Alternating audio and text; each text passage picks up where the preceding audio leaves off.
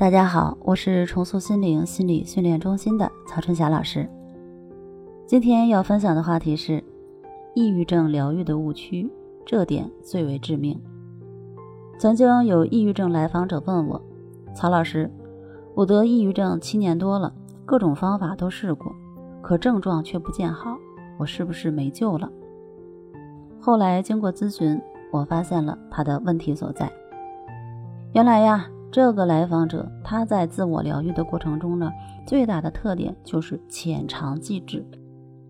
不管找到了任何方法，都是没坚持几天，甚至有些方法只试了一次就放弃了，然后再去寻找下一个方法。新的方法还没有完全弄懂，那听别人说有一个方法更管用，马上就放弃正在进行的这个方法，再投入到新的方法尝试中。就这样，几年来呢，不断的尝试，不断的寻找，在不断的试错。就这样呢，今天一个方法，明天一个新理念，后天又知道了一个新流派。凡是听过的都试了一遍，却没有把其中任何一个方法都吃透了、弄懂了。无论你跟他说什么，哎，他都能懂一点，但是又不完全明白。这么多年下来呢，不是在比较中，就是在分析中。他的这种做法呀，让我想到了一个故事中的人物。话说有这样一个故事，在某一个地方发现了钻石矿，别人都跑过去挖钻石，有一对葫芦兄弟啊，哥两个也想跟风去挖。别人呢都是认准一个地方，顺着一个方向往前挖，但是这哥俩却挖了几米之后，哎，发现没有钻石呀，放弃。再重新选择一个自己认为的方向再去挖，就这样几个月下来，别的人或多或少都有所收获，只有这兄弟俩是空手而归。其实并不是说他们懒没有用力，而是他们在不停的换地方换方向，每个地方甚至挖几下就放弃了。要知道，钻石不可能埋在地下几米的地方。所以他们空手而归就太正常了。那么，不管是挖矿还是说抑郁症的疗愈，道理是一样的，都不能浅尝即止。你要沿着一个方向进行到底，才能成功。像关系法和誓言法这两种方法，对抑郁症有很好的疗愈效果。但是呢，方法再好，也需要时间，需要一个过程，不是我练两三天就能马上好的。这个过程因人而异，可能三五个月，也可能是半年到一年。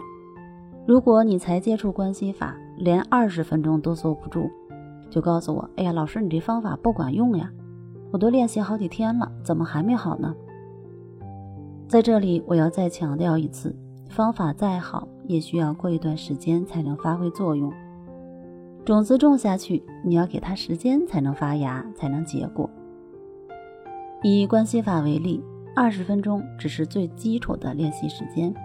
当你一点一点适应了这个时间，要慢慢的延长每次的练习时间。比如说，从二十分钟延长到三十分钟，然后四十分钟、五十分钟，直到每次一小时为止。那这个适应的过程不是几天就能够达到的。当然，除了练习时间上要达到要求。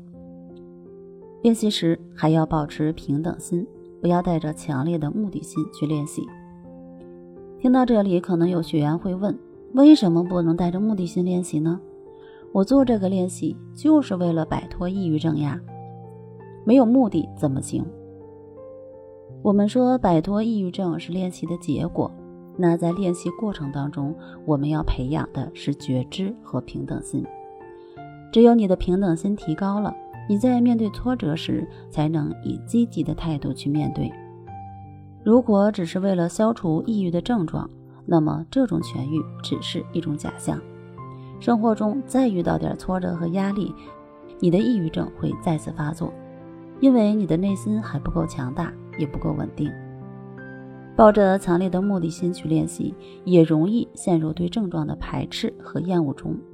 一旦感觉效果没有预期中的那么快，就会对方法失去信心，甚至是产生质疑，再也坚持不下去了。关系法的核心就是觉知和平等心，二者缺一不可。那么，怎样做才算做到了平等心呢？李老师在《战胜抑郁》的书中给出了答案。想要不走弯路，可以参考书上的内容进行练习。